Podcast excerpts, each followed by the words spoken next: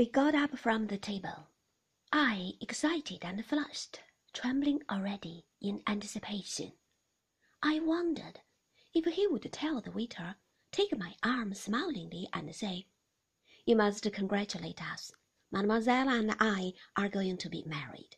And all the other waiters would hear, would bow to us, would smile, and we would pass into the lounge, a wave of excitement following us, a flutter of expectation. But he said nothing. He left the terrace without a word, and I followed him to the lift. We passed the reception desk, and no one even looked at us. The clerk was busy with a sheaf of papers. He was talking over his shoulder to his junior.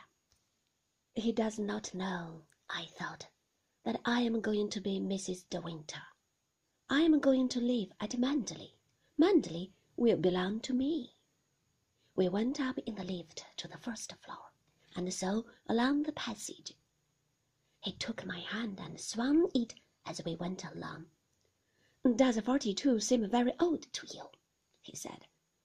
Oh, no, I told him quickly, too eagerly perhaps. I don't like young men. You've never known any, he said. We came to the door of the suite. I think I had better deal with this alone, he said. Tell me something. Do you mind how soon you marry me? You don't want a trousseau, do you? Or any of that nonsense? Because the whole thing can be so easily arranged in a few days. Over a desk, with a license, and then off in the car to Venice or anywhere you fancy. Not in a church? I asked. Not in white, with the bridesmaids and bells and choir boys? What about your relations and all your friends? You forget, he said. I had that sort of wedding before. We went on standing in front of the door of the suite, and I noticed that the daily paper was still thrust through the letter box. We had been too busy to read it at breakfast. Well, he said, what about it? Of course, I answered. I was thinking for the moment we would be married at home.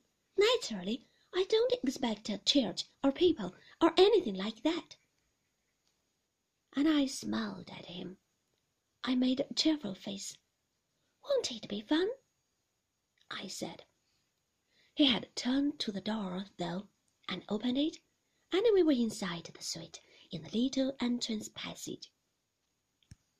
Is that you? called Mrs. Van Hopper from the sitting room.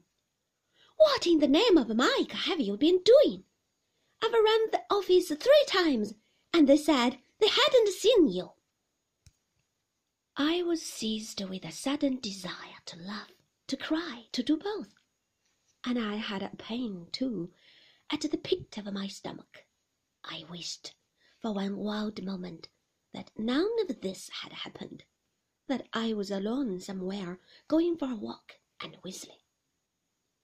I'm afraid it's all my fault, he said, going into the sitting room, shutting the door behind him, and I heard her exclamation of surprise. Then I went into my bedroom and sat down by the open window.